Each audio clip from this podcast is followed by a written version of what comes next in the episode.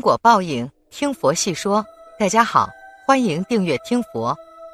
天阴下雨这些自然现象，大家已经见惯不怪了。但是大家可知道，通过雨水这一天赐的礼物，人们只需慈悲开口，就能利益无量无边的众生。每逢下雨时，都可以先合十，祈求观世音菩萨及十方三世一切诸佛菩萨慈悲放光加持，让这场雨水变成甘露雨，利益整个城市乃至变法界一切众生。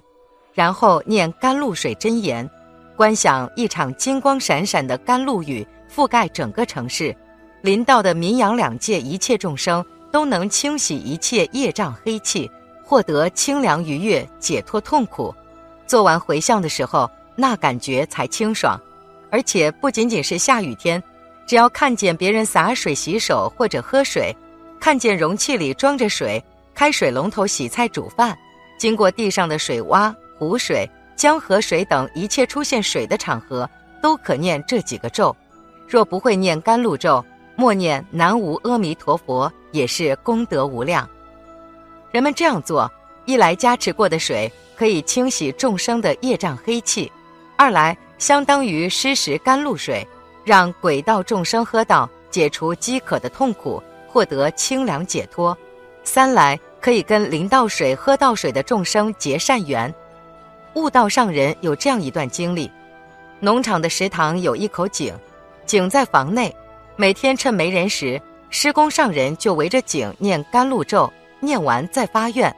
所有喝到这井水的人，以后都能学佛，都能发菩提心，得感人心，潜移默化。几年下来，整个山区两千多人无一例外皈依佛门。可见，只要人们足够诚心，相信佛菩萨的加持，就能通过佛咒和水这种方便载体，让众生受益，得到佛法的加持，甚至皈依三宝，乃至解脱离苦。起大悲心，仰面向空。抬头仰面念甘露真言，是比平视或者俯视念咒愉悦感更强。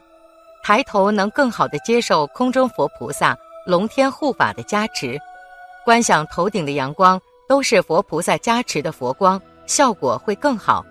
此法方便至极，操作简单，只要下雨发慈悲心念这几个咒，就可以制造甘露雨，利益有情众生。不管是站在雨中也好。打伞行走也好，骑车坐车途中也好，窗外瓢泼大雨，站在窗内隔着玻璃，一念慈悲心起，便可施食甘露雨，不拘时间地点都可以做。出生不方便的时候，心中默念也是一样的效果，既利益有缘众生，又为自己培养现世福报，积累资粮。接下来大家一起了解一下观音菩萨甘露咒：那摩诃那达那。多腊夜也，南摩阿利也，婆卢揭谛烁波那也，菩提萨埵婆也，摩诃萨埵婆也，摩诃迦卢尼迦也达直他，问度宁度宁，迦度宁梭诃，观音陀罗尼经云：诵此咒者，所有过去现在四重五逆，谤方等经一阐提罪，系皆消灭，无有遗余。身心清利，智慧明达。若身若雨细，能利乐一切众生；若有众生广造一切无间等罪，若得遇此持咒人影暂应其身，忽得共语或闻语声，彼人罪障悉皆消灭。又若欲利益一切有情者，每至天降雨时，起大悲心，仰面向空，诵观世音菩萨甘露咒二十一遍。其雨滴所沾一切有情，尽灭一切恶业重罪，皆获利乐。观世音菩萨大慈大悲救苦救难广大灵感观世音菩萨摩的简称。诚心持诵观世音菩萨甘露咒，可取得毕竟的安泰。若欲利益一切有情者，每至天降雨时，起大悲心，仰面向空，念诵观世音菩萨甘露咒二十一遍。其雨滴所沾一切有情，尽灭一切恶业重罪，皆获利乐，为众生跟自己收获福田。若不会念甘露咒，默念南无阿弥陀佛，也是功德无量。观世音菩萨甘露咒是什么意思？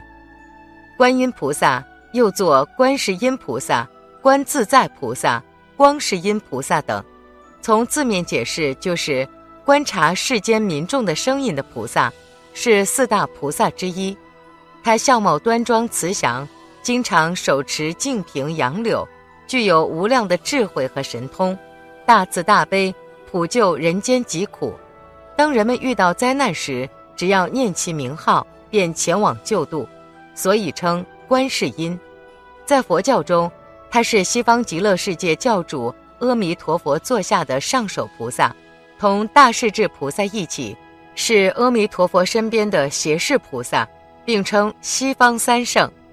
观世音菩萨，大慈大悲救苦救难广大灵感观世音菩萨摩的简称，又作南无观世音。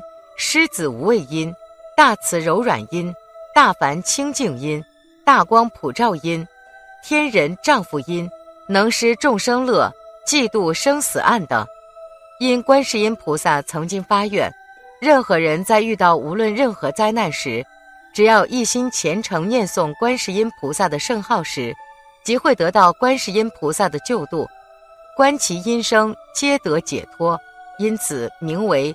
观世音菩萨，观音菩萨印度话本来叫做菩提萨埵，人们向来的称呼都是欢喜简单，所以简称菩萨，约他的意思。译成中文的话叫做觉有情，觉是觉悟，有情就是众生。这有三种说法，一是对菩萨自己说的，因为菩萨也是有情之一。不过，它不同一般普通迷妹的友情一样，它是觉悟了的友情，而菩萨不但自己是已经觉悟了，并且以思道觉思民，将自己觉悟了的道理去宣传教化人民，使人人同菩萨一样的觉悟。这友情又是指的其他一切众生，所以第二种意义叫做觉他的友情，因为菩萨要度众生，所以不得不希望成佛。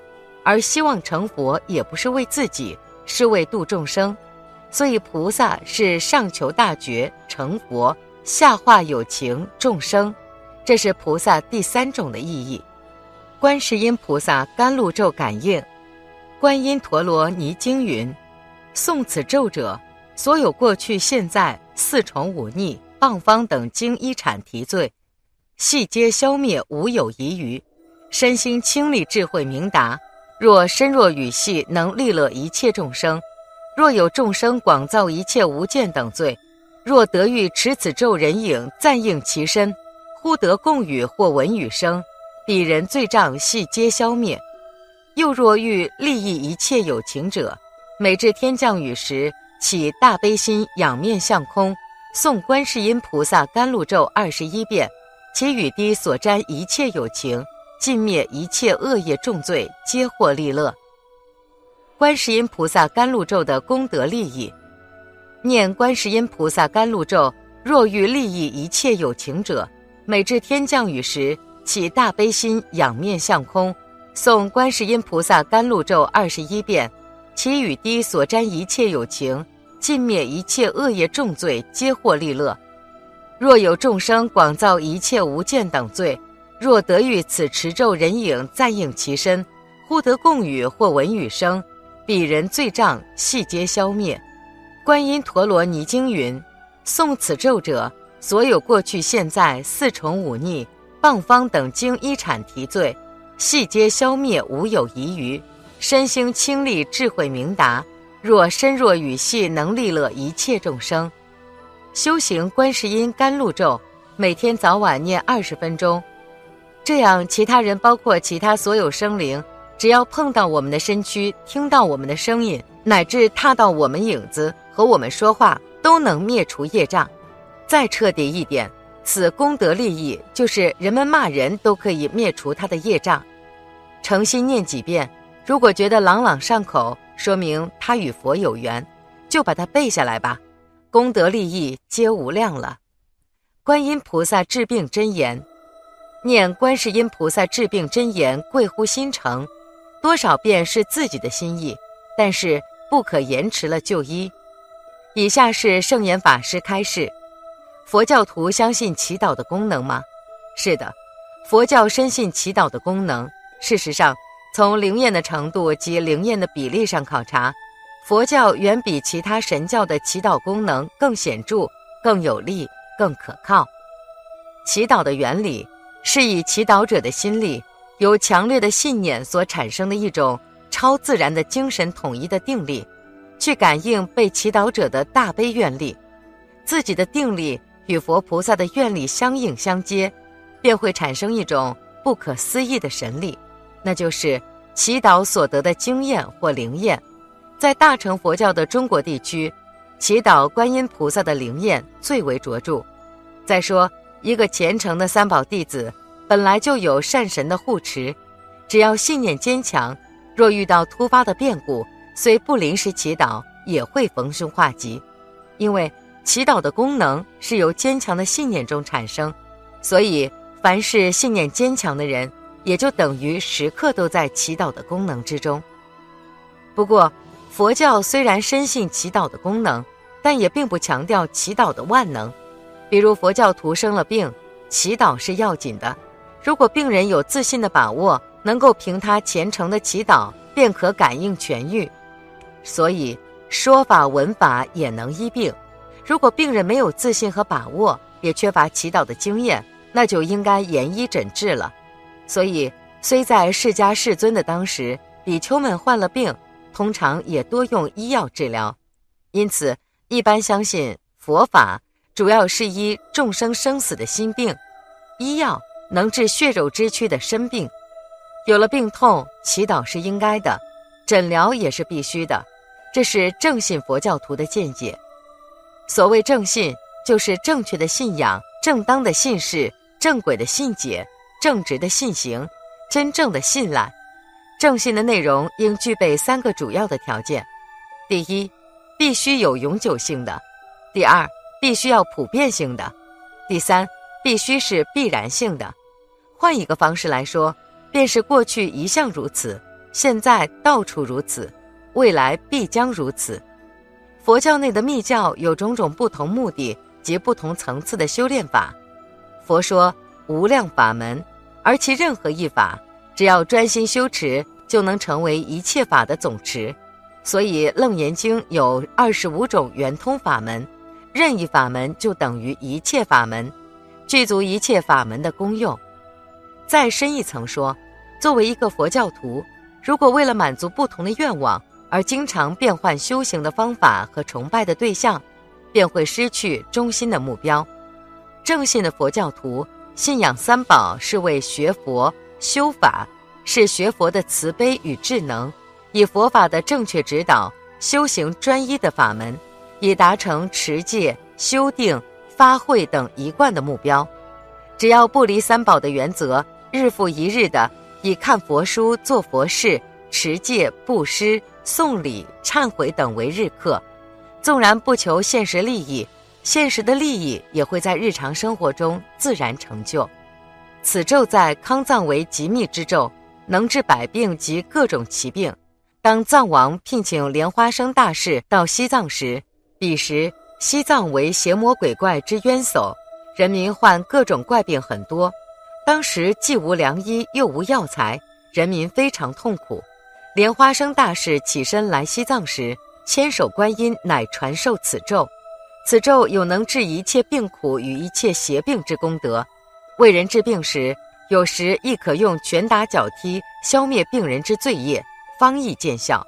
不过疾病是由个人之业障而来，如三次治不好，必是病人罪业太重，必须病人自行发心忏悔，方有感应。本期节目到这里就结束了。想看更多精彩内容，记得订阅点赞，我们下期不见不散。